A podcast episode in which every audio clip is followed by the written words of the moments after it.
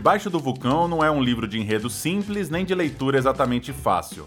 A obra-prima de Malcolm Lowry acaba sendo tomada por uma prosa poética, pela riqueza da linguagem que o autor se utiliza para construir um dos grandes romances do século XX.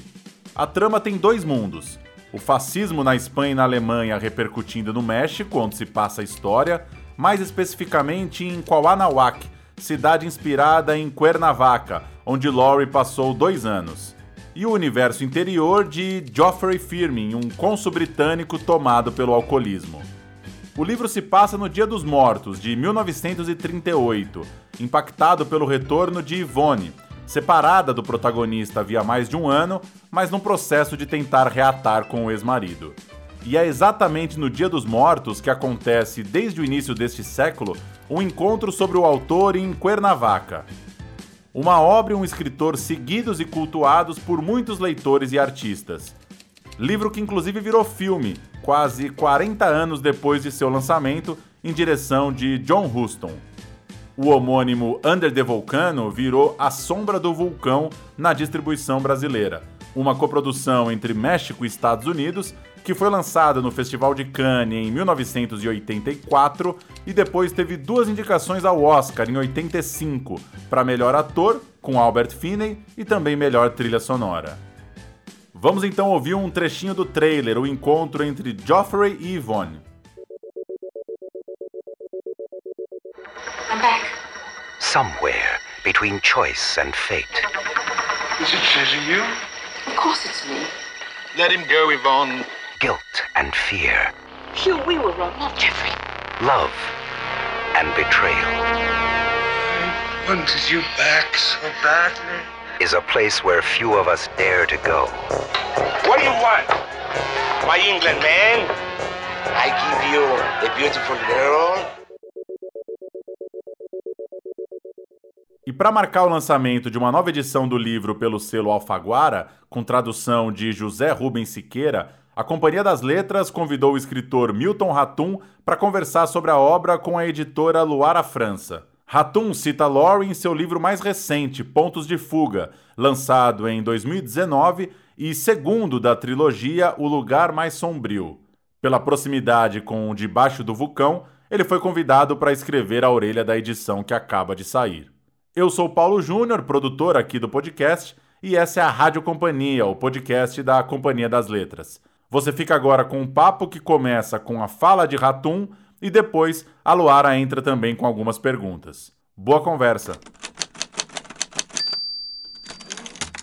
Agradeço o convite para falar sobre um livro que de fato me fascinou quando eu li na minha juventude, aos meus 28, 30 anos, tanto há muito tempo. O Malcolm Lowry, ele vou dar alguns dados biográficos rápidos, porque é importante falar nem que seja rapidamente, brevemente, sobre a vida dele, que isso tem, vamos dizer, alguma repercussão nessa obra, Debaixo do Vulcão. Ele nasceu em 1909 em New Brighton, cidade perto de Liverpool, e morreu em 1957 em Rype, perto de Sussex, não longe daquele rio enorme, aquele rio, o rio Marseille. Curioso porque o médico legista escreveu na Causa Mortes o seguinte: Morte por Desventura. É quase um enunciado poético. Esse é o grande romance do Malcolm Rory e, a meu ver, e na opinião de muitos críticos, é um dos grandes romances do século XX. Talvez um dos dez maiores romances de língua inglesa. Antes desse, desse romance, ele só publicou um livro chamado Ultramarine, Ultramar, não teve uma boa repercussão, mas ele quis tentou reescrever esse livro várias vezes com a segunda esposa dele, a Marjorie Bonner, mas enfim acabou não não reescrevendo e em vida ele só publicou esses dois romances. É, recentemente, há poucos anos, foi publicado um livro que reúne todos os escritos deles, porque ele foi também poeta, escreveu vários começos de romance que não foram levados adiante, uma série de esboços e, e cartas. Toda essa miscelânea está nesse livro que foi reunido por um poeta que se chama The Voyage That Never Ends. é, a viagem que não termina nunca, ou a viagem interminável, ou a viagem sem fim. Foi compilado, foi organizado por poeta Michael Hoffman. E, bom, ele teve uma, uma vida errante, né? quer dizer, a, a família, pai do, do Malcolm Glory era muito rico. Ele tinha plantações de algodão no Texas, no Egito. Ele cresceu numa família burguesa da Inglaterra. E isso, vamos dizer, eles eram exportadores de algodão. Isso foi uma, foi uma questão para ele, para o jovem Malcolm, e depois também, quando ele se tornou escritor. Tanto que aos 18 anos ele pediu ao pai para interromper os estudos e fazer uma viagem como marinheiro num navio mercante inglês, a marinha mercante, e, e para tentar uma vida, uma aventura em que ele conviveria com uma outra classe social, com marinheiros, com imediatos, com enfim, um pessoal de bordo.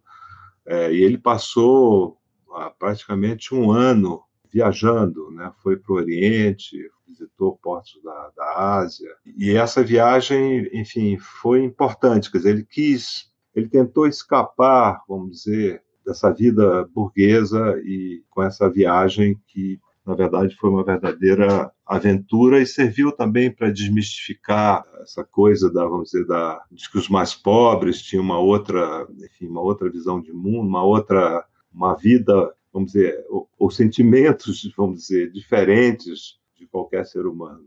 Ele percebeu que ali havia também vamos dizer tudo tudo que há em qualquer classe social ser humano com as suas com as suas ambições, os seus temores, suas paixões, enfim, suas taras e, e limitações. E depois ele foi também, é, ainda jovem, um compositor, ele queria ser músico, tocava guitarra, tocava ukulele, que é um, uma espécie de banjo havaiano, né, o nosso machete, que o Machado de Assis cita em vários romances, cavaquinho. E tudo isso, essa experiência da viagem, ele usou nesse primeiro romance que se chama Ultramarine, Ultramar. Também essa experiência de compositor, né, de música popular, ele queria ser músico naquela época. E ele usou depois, no Debaixo do Vulcão, ele usou essa, essa mesma viagem, essa mesma experiência de músico num personagem que é o meio-irmão dele, né, o Hugh, no sexto capítulo, em que ele, ele vamos dizer, se desdobra, ele, ele inventou uma outra personagem, que é o irmão, na verdade, meio-irmão, com essa experiência dele, essa experiência marítima, né, essa aventura marítima da juventude. No capítulo 6, que começa, fica no centro do livro, ele começa com uma citação do Dante Alighieri, né, dizendo nel mezzo da porra del camin de Nostra Vida, Me Ritrovai, etc. Quer dizer, no meio do caminho da vida e também no centro, bem no centro, bem no meio do romance. E nesse capítulo há uma, vamos dizer, há uma longa digressão desse personagem, do Hugh, desse irmão do, do Geoffrey Firmin, que narra uma viagem nesse, nesse navio mercante. Primeiro no Philoctetes, depois no Édipus Tiranos, né, que são dois nomes associados à mitologia e ao teatro grego. Né? E é um, vamos dizer, uma, é um capítulo importante porque depois eu vou, se der tempo, vou comentar, fala de muitas outras coisas, inclusive do ponto de vista histórico. Mas se a gente quiser procurar um enredo, um, vamos dizer, um, um roteiro para esse romance, vai ser difícil encontrar. Não é um romance que você lê em dois dias ou que você começa e lê assim sem qualquer dificuldade. É um, é um livro muito trabalhado, o enredo é um pouco diluído, quer dizer, a diluição da trama já é um, vamos dizer, uma, é comum na ficção desse automodernismo, porque a gente pode situar esse romance, é, vamos dizer, também no, no centro, vamos dizer, de, de dois grandes movimentos. O que veio antes são grandes obras-primas do Ocidente, que é a literatura do Joyce, da Virginia Woolf, do Proust, do Faulkner, tem alguns pontos de contato com Faulkner, na estrutura desse romance, das vozes, vamos dizer, que falam, dizer, no capítulo nono, a Ivone, a mulher dele, do Geoffrey Firmin, praticamente a voz dela que, que rememora as reminiscências da infância, do pai, etc. No sexto capítulo, como eu já mencionei, é o meu irmão, que fala, inclusive, no fluxo de consciência, estabelecendo às vezes analogias, mas não, não há um enredo, vamos dizer, não há uma trama muito nítida. O que se vê, no fundo, é uma história de amor. Uma história de amor entre o Geoffrey Firmin, que é esse cônsul, na verdade, quando começa o romance, ele já não é mais cônsul, porque enfim, o México já, já, já não está mais alinhado com, a Inglaterra e com os aliados, entre o cônsul e a Ivone, que é a mulher dele, Ivone Constable, que teve um caso, caso amoroso, provavelmente, com um meio-irmão e com um amigo da infância, de infância do Geoffrey, que é um francês, chama, produtor de cinema, chamado Jacques Laruelle. Então, o romance, basicamente, se a gente quiser falar de uma, uma, uma trama, é basicamente essa história de amor impossível possível, porque, primeiro, que no romance as histórias de amor são, a grande, uma imensa maioria, são impossíveis. E depois, porque aqui é quase um pretexto para falar sobre um grande mito que está por trás desse romance, o, o mito da, da queda.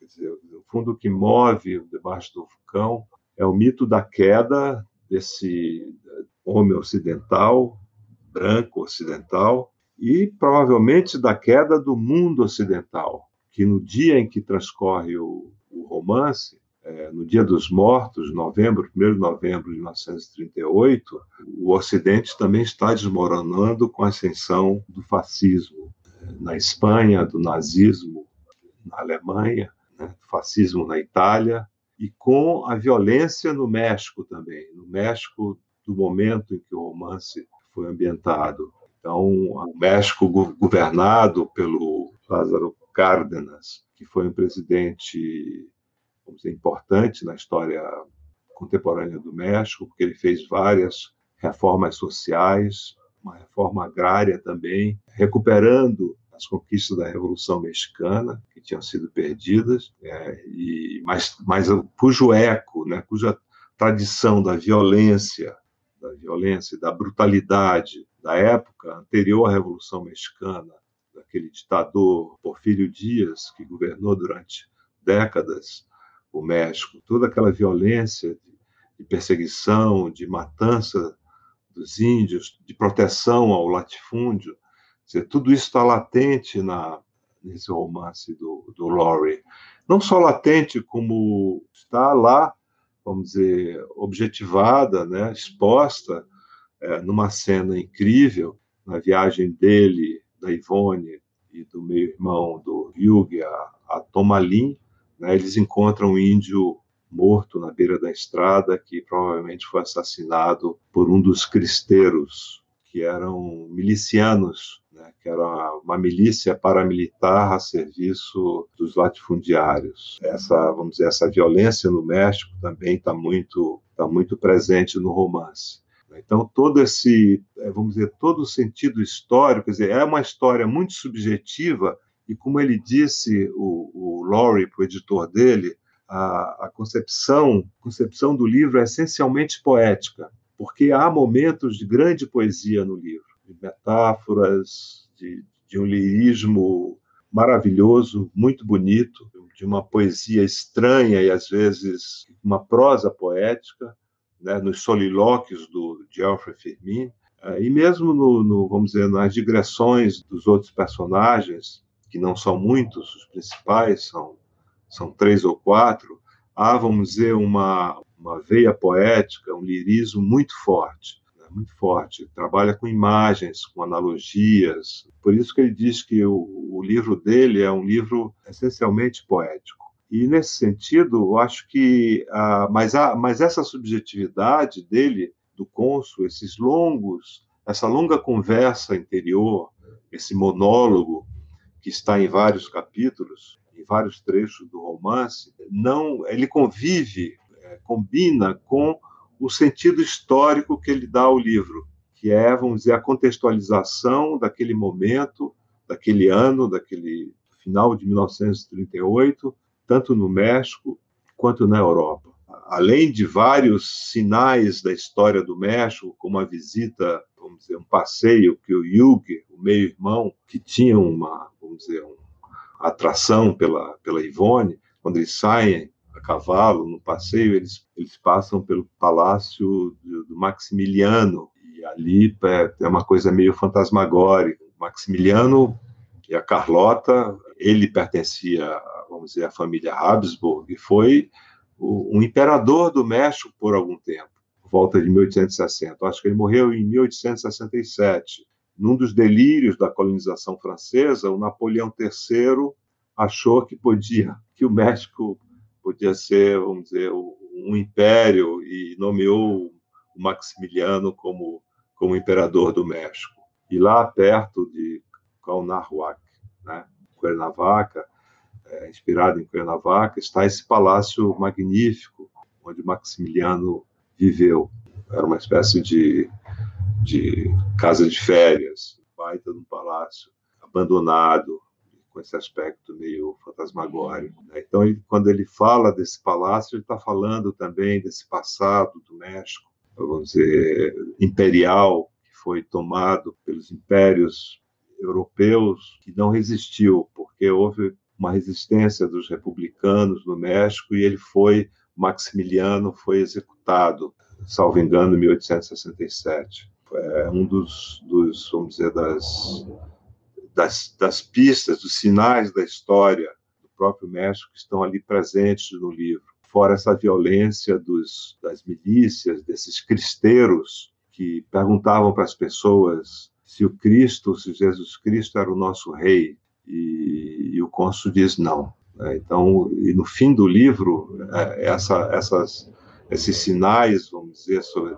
violência aparecem com mais força. Mas o livro é estruturado, ele tem 12 capítulos. O primeiro é uma espécie de, de introdução, quando dois amigos do cônsul, do Geoffrey, conversam um ano depois da, da morte dele. Né? Estão lá nessa cidade e falam, rememoram aquele dia, rememoram o passado, falam dessa, dessa vida enlouquecida do, do Geoffrey Firmin, porque a paixão dele, a paixão pela, pela Ivone, não é menor do que a paixão pelo álcool, pela bebida. Esse é, esse é o grande, verdadeiro, vamos dizer, acho que é o, é o mais eloquente, o mais verdadeiro e o mais profundo bêbado da história da literatura que eu conheço, pelo menos, da literatura do Ocidente, que. No Oriente há muitos adoradores do álcool e do vinho, né? mas do Ocidente, esse realmente é uma loucura, porque ele não vive sem o álcool. Não há um, um minuto da, da vida dele, mesmo quando ele está sóbrio, ele está bêbado. Porque a sobriedade, a bebedeira é de um tão devastadora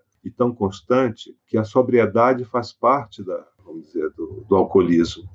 Né? Já não há mais um, o efeito, vamos dizer, já, já é uma coisa contínua na vida dele. Dizer, é, ele treme quando não está bebendo, como acontece com muitos alcoólicos ou alcoólatras, né? Mas nesse caso, eu acho que é de fato, vamos dizer, uma, uma paixão, uma paixão. Tanto que há descrições maravilhosas sobre mescal, sobre tequila, sobre vários tipos de bebidas, não, não apenas mexicanas, né? É uma, uma verdadeira, uma verdadeira poética do, do álcool, das grandes bebidas fermentadas, né? Quer dizer, da história delas. Mas a bebida, a, a, a embriaguez, não é uma válvula de escape, não há nenhuma moralidade também, não há nenhum julgamento moral sobre a, a embriaguez, sobre o vício, nada disso. É uma paixão. Ela e Ivone, eles já tinham se separado e o romance começa com a volta dela, no segundo capítulo. A volta, ela vem do, do, dos Estados Unidos para essa cidadezinha, Quatranoac, no México, para reencontrar com, com, com Geoffrey Firmin. Nessas 12 horas, ela passa esse dia com ele, com Hugh, que também está lá, passagem, né, e com esse, com esse francês, né, que são os personagens principais. Né. Então é uma história de 12 horas de loucura, de paixão, de reflexão sobre a vida, sobre essa autoconsciência perturbadora dele, que está sempre presente. Ele não consegue escapar, escapar disso, ele não consegue escrever um, um livro que ele tenta escrever há anos sobre sobre mitologia comparada. E entre essas duas paixões, que há essa perturbação dessa autoconsciência, não há saída. Quer dizer, aí vem o trágico. Dizer, o trágico é quando não há saída. E não há saída nem escolha. Ele não pode escolher entre o álcool e ela, não há escolha. Então, por isso que a saída, a única saída é a tragédia. São essas, vamos dizer, as considerações que eu gostaria de fazer de início para a gente continuar a conversa. Oi, voltei aqui para trazer as perguntas. Enfim, depois dessa fala do Milton, eu acho que todo mundo ficou com mais vontade ainda de ler o livro. Eu queria começar fazendo uma, uma pergunta que no começo da, da sua fala, Milton, você tinha dito que como o Laurie influenciou também a sua escrita, a gente falou um pouquinho disso até antes de começar. Então eu queria que você falasse um pouquinho mais. Como que ler o Debaixo do Vulcão influenciou como você escreve, assim, até, até para ele aparecer citado no seu último livro? Há livros que são inimitáveis, né, que são únicos, né? Eu apenas tentei com algumas, com algumas referências, por exemplo, no ponto de fuga há, há um personagem chamado Ox, que é Oswaldo Xavier, o apelido dele é Ox, as primeiras letras, que ele é extremamente extremamente pedante e literário, extremamente culto, uma espécie de guru, né, que ele cita, em certo momento, o, o no momento em que ele atende o telefone de um cara totalmente bêbado, ele diz: Não, esse, esse bêbado, esse cara, esse bêbado não me interessa. O único bêbado que me interessa, que me fascina, é o cônsul Geoffrey, alguma coisa assim. E depois, no, numa das digressões do personagem, outro personagem, do Martin, quando ele fala da Dinar, que já não é mais a mesma na vida dele, ele cita um trecho do Debaixo do Vulcão, que ele cita esse trecho porque o, o amigo dele da República, onde ele morava, o Ox, deu para ele o livro, falou desse livro para ele. São dívidas que a gente vai vai pagando ao longo da vida. Como no primeiro volume eu falei, tem uma, uma página ou duas sobre a educação sentimental do Flaubert, que é o encontro da mãe, enfim, o um encontro, na verdade, o desencontro, que eu tentei fazer em contraponto com a leitura do romance Educação Sentimental, em que o Martim vai ao encontro da mãe e a mãe não aparece. Assim como a Madame Arnoux da Educação Sentimental não aparece com o Frederic. Ah, são esses cruzamentos que a gente faz, modestamente, claro, porque esse é um livro é um livro grandioso. Aliás, né, nessa linha do tempo, da, do automodernismo até o começo do, dizer, do automodernismo, com Joyce, com a Virginia Woolf, com Proust, com Faulkner, ele, a obra do, do do Laurie está mais ou menos no centro, né? porque depois ainda teve um grande livro, ou foi um pouco antes, do Hermann Broch, A Morte de Virgílio, que é um livro importantíssimo, ou Os Sonâmbulos, que, do, do Broch, que é anterior, e depois o Grande Sertão Veredas, que é a culminação, em 1956, desses grandes livros do, vamos dizer, do Ocidente, quer dizer, é, o Grande Sertão, depois Rajuela, o Jogo da Amarelinha, do Cortázar, que são, vamos dizer, os grandes esse grande esse arco dos grandes romances do, do século XX. E, e, é legal você falar isso, porque tem uma coisa que eu fiquei pensando enquanto você falava, e esse livro, né, O Debaixo do Vulcão, ele tem leitores muito engajados, assim. A gente vê sites na internet esmiuçando todas as referências que o Laurie fez, todos os lugares que ele inventou. Enfim, os leitores realmente vão na minúcia. E é uma coisa muito parecida com o que acontece com o Ulisses do Joyce ou com o Graça Infinita do Foster Wallace. Esse culto de leitores muito engajados. E eu queria perguntar para você isso: o que, que você acha que esse, esse romance tem que ele engaja tanto os leitores, a ponto deles fazerem sites para o livro, ver todas as referências, listarem todas as referências dos lugares imaginários, enfim, fazerem todo esse trabalho. O que, que você acha que desse livro que engaja tanto os leitores? O que é mais fascinante para mim é a linguagem. A tradução do Zé Rubens é muito boa, muito corajosa, porque é um livro muito difícil. Quer dizer, quem leu em inglês percebeu o original é, tem também tem uma força. A tradução ela traduz, ela traduz esse ritmo, né? esse ritmo, essa poesia, essa poética, vou dizer assim. O que mais me marcou foi a linguagem do, do Laurie. Claro, essa história, esse, essa, essa trama está dentro de um de um enredo maior, vamos dizer, de uma rede maior de eventos, inclusive históricos, histórias de vidas. Aqui é fascinante porque é um livro muito literário no sentido de que as referências à literatura, ao cinema também, mais à literatura, ao teatro, são constantes. Então, há inclusive um, um, uma espécie de guia, guia do Debaixo do Vulcão, mais de 400 páginas, de um pesquisador é, incansável. Em cada frase, ele, ele buscou Elenca a referência... Tudo tudo, tudo, tudo. A cidade, uma igreja, o bar, farolito que existiu, não existiu, onde existiu. É impressionante, é, é impressionante. Esse é, trabalho de pesquisa é impressionante. É impressionante. É um cara que passou anos fazendo isso. Quem gosta do romance vai atrás dessas coisas também para ver, porque as referências literárias são inúmeras. Eh, não só Shakespeare, Cervantes, mas há centenas, ali há, há muitas referências. Né? Ele tem um lado joyceano também, né? embora o Joyce, não, o Ulisses não seja exatamente tenha outra, uma outra perspectiva. Aqui eu acho que a subjetividade dele, sobretudo, conta, né, que é muito explorada. Vamos dizer, é essa impossibilidade de amar. Né? Quer dizer, isso também que é fascinante na medida em, em que você, eu não sei se eu pode contar o fim ou não, mas está tão claro no início, eu não vou falar, mas até mesmo os críticos que apontam algumas falhas, eu discordo deles totalmente. E tenho meus argumentos para discordar deles. Eu, eu acredito, é. porque é muito difícil você discordar, assim, desse esse livro é muito bem feito, ele é muito fechadinho, assim, é muito... É, mas tem um ou outro crítico, você sabe, sobretudo os críticos, é, enfim, que acham que criticando esse livro ele, ele será engrandecido como crítico. Também tem isso, às vezes o cara... É, é, eu, quando eu li uma crítica falando de certas coisas, eu disse, esse cara tá louco. Tudo não, bem, não faz sentido.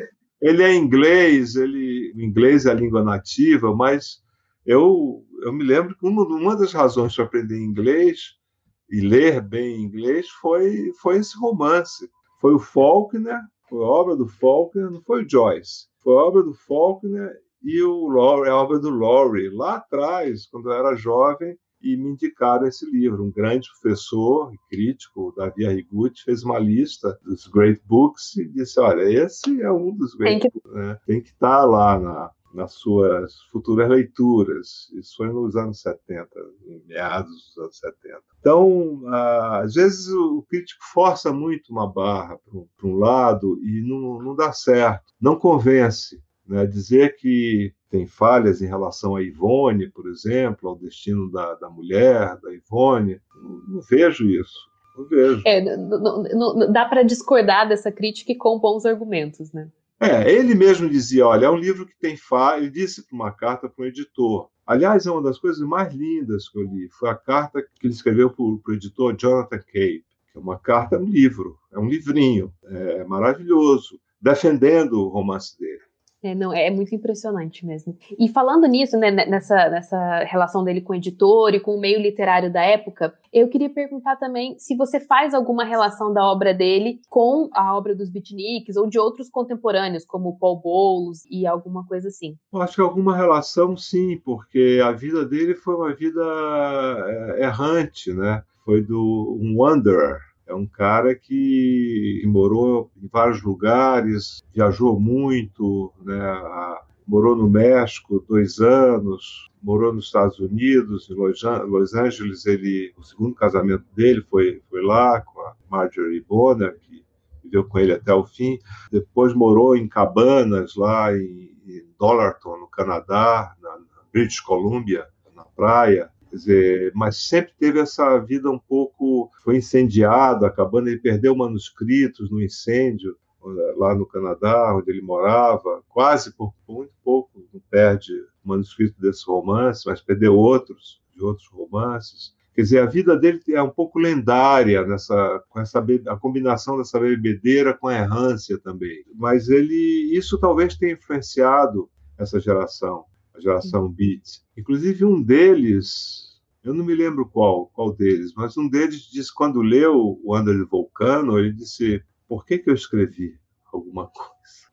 É, é que não, não, precisa mais, né? Depois desse romance, o, o que, que eu vou fazer? É muito difícil, realmente. Eu queria, enfim, só mudando um pouquinho, você falou bastante disso, como a subjetividade é importante, mas também como esse livro traz muita história. Então eu queria perguntar para você, qual você acha que foi o pensamento para ele fazer essa escolha de publicar um livro ambientado em 1938, né, no finalzinho do Entre Guerras ali, em 47, sabe? Ele, ele, ele, já passou por essa experiência da Segunda Guerra, mas ele escolhe voltar para esse comecinho, para esse período proto, para poder trabalhar o romance dele. Eu queria que você falasse um pouquinho mais sobre isso. Porque esse romance começou a ser escrito até antes de 37. A origem do romance, a semente dele está num conto, é, num conto com o mesmo título, André Vulcano, e com os mesmos personagens. Só que a Ivone não era mulher, era filha, é, enfim, mas, mas vamos dizer que o núcleo central, quer dizer, a ideia seminal do, desse romance, já está nesse conto que ele escreveu na juventude.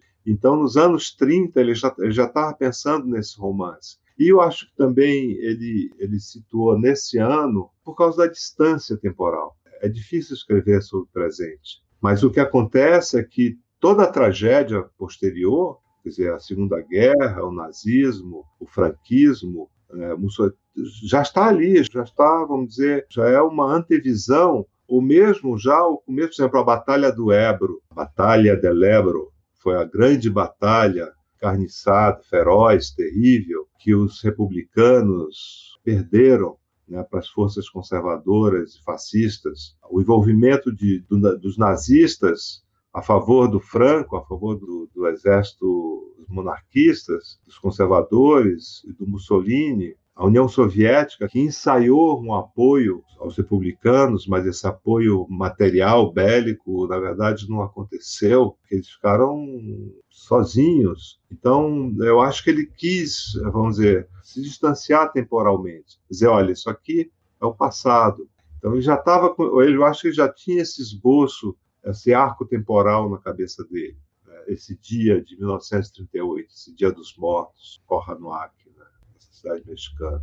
É, e depois desse livro, é, é, ele esteve, apesar de críticas, é, enfim, fez um grande sucesso, sobretudo do, da crítica e, e, ele tem um poema, né, um poema que se chama é, After the Publication of Under the Volcano, depois da publicação de, de Debaixo do Vulcão, que ele fala que o sucesso é como um terrível acidente. Ele começa assim: sucesso é um terrível acidente, terrível desastre, pior do que a sua casa em chamas. É, é um jeito impactante você começar o seu poema. É, a gente tem uma pergunta aqui do Daniel. Ele pergunta se, Milton, se você já chegou a assistir a adaptação do filme da década de 80 e o que você achou ah, eu gostei muito. Eu, mas faz, olha, faz muito tempo que eu assisti.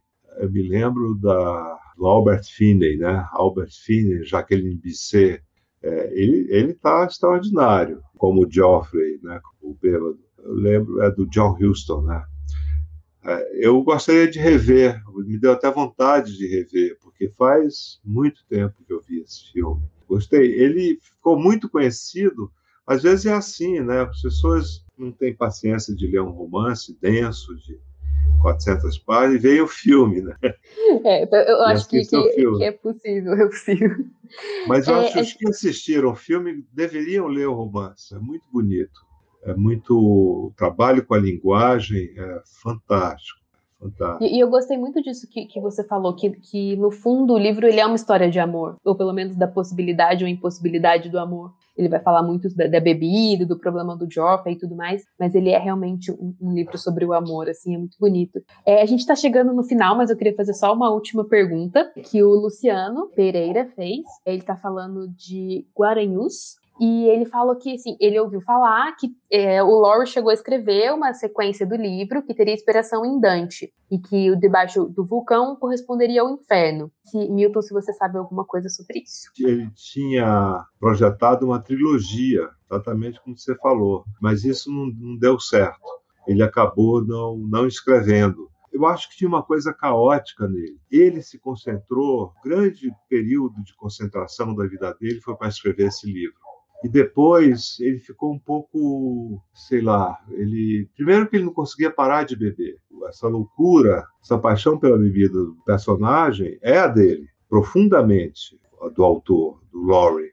Então ele não conseguiu mais desenvolver outros romances. Essa trilogia que ele sonhava, por exemplo, então, o que foi reunido pelo Michael Hoffman nesse, nesse livro, que reúne muitas coisas, uma miscelânea, tem ali vários começos de esboços de romances, tem, tem tudo, pô, poemas, tem contos, tem novelas, tem contos lindos, tem uma novelinha também muito bonita, tem coisas preciosas. Eu sei que é difícil traduzir, publicar por falta de público, mas é uma pena, porque tem coisas belíssimas é, ele tinha, vamos dizer, uma, o senso do poético. Ele era um poeta também. E isso a gente nota na leitura da prosa, que é uma prosa poética, de qualquer forma. Às vezes com frases longuíssimas, prustianas. Aliás, o Proust é citado pelo Bem-Irmão, no sexto capítulo. Tem uma coisa do Faulkner também, cada voz do Isaley Dying, enquanto agonizo. São 15 vozes contando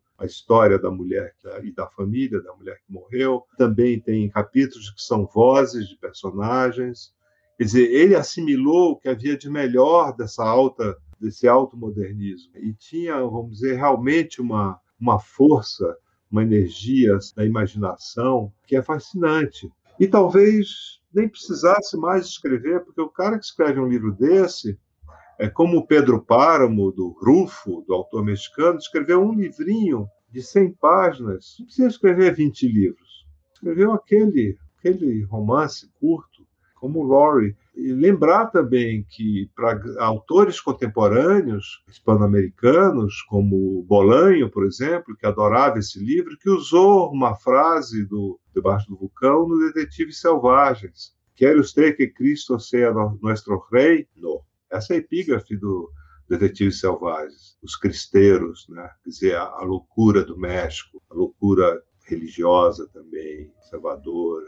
Sem dúvida, é, é um livro que influenciou muitos autores, né? A gente a está falando aqui a gente conversou um pouco sobre é, como ele se relacionava com os contemporâneos dele, mas a gente vê ainda hoje, assim, co como esse livro ele é influente na, na, literatura, principalmente de língua inglesa, mas não só. E realmente é um livro atemporal e incontornável, né? Como a gente estava comentando um pouquinho antes do começo da live. O Daniel, ele comentou aqui também que é, quando ele estava lendo, ele se, sentiu que o livro parecia aquelas ressacas que você só lembra de alguns lampejos né? Quando no dia seguinte você só lembra, você só tem alguns lampejos do que realmente aconteceu. E você, Milton, falou muito disso, do trabalho da linguagem e tudo mais. Eu queria perguntar para você um, um, pouco disso. Como que você caracteriza esse uso da linguagem que ele mistura o tempo todo esse fluxo de consciência com esses delírios com a própria realidade, assim. Eu queria que você falasse um pouquinho sobre isso. Eu acho que isso tem muito a ver com a alternância de estados de espírito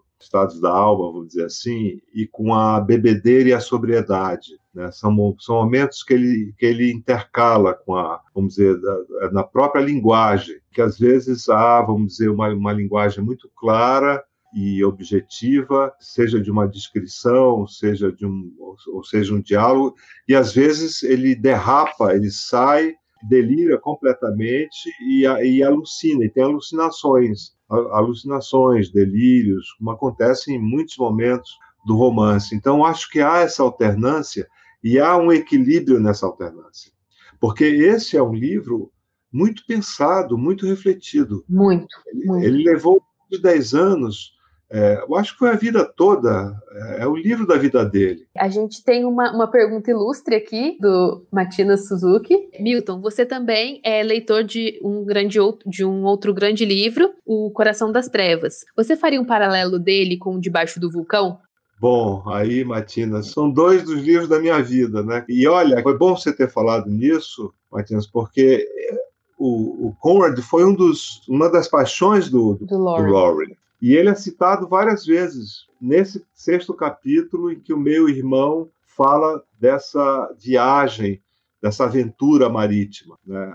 Ali está o Lord Jim citado, estão os peregrinos do, do navio que foram peregrinos foram abandonados no navio, que causa aquela crise moral para sempre, aquela fissura moral do Jim, do Lord Jim. O Conrad é citado né, uma ou duas vezes nesse mesmo capítulo. E também o, o, mar como, vamos dizer, como metáfora, vamos dizer, da épica né, da, e da aventura. O Conrad, para mim, é o Coração das Trevas. O Borges achava que era a novela mais perfeita né, que tinha escrito. Né? Mas ele, ele dialoga com Conrad através do irmão. Era um dos autores dos autores preferidos dele, do Laurie. É um grande escritor também, baita do escritor. Esse automodernismo, esses, esses caras foram escrevendo, mas já com essa herança do Conrad, do Flaubert, enfim, dos antecessores, porque é sempre assim. É, nós, infelizmente, não podemos superá-los jamais. E depois o, o Grande Sertão Veredas, que é, vamos dizer, a culminação desse, para mim, dessa vanguarda, dessa literatura, não sei, de vanguarda ou, extremamente inventiva e fascinante. Sim foi, enfim, muito bom a gente terminar falando do Grande Sertão, assim, eu acho que é um bom, um bom fechamento para essa, essa nossa conversa. Eu espero que todo mundo tenha gostado bastante, como eu gostei. Milton, eu queria te agradecer muito por conversar com a gente. É um prazer enorme sempre falar com você e te ouvir falando sobre esse livro foi muito bom. Muito, muito, muito obrigada. Eu que agradeço, Luara, agradeço a todos e a todas e parabéns mais uma vez para o Marcelo, para você, para o Batinho, para todos que trabalharam, para o tradutor, para o Zé Rubens, que fez um trabalho ufa. Sim. Incrível. Olha, muito obrigado.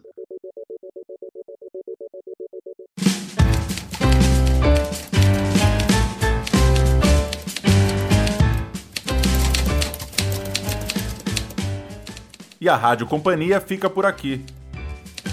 Debaixo do Vulcão, um dos 100 melhores livros do século XX pelo Le Monde e pela Modern Library, e um dos 100 melhores romances ingleses pelo Guardian, já está nas principais livrarias. Envie seus comentários, críticas e sugestões para rádio@companhiadasletras.com.br. Até semana que vem. Tchau.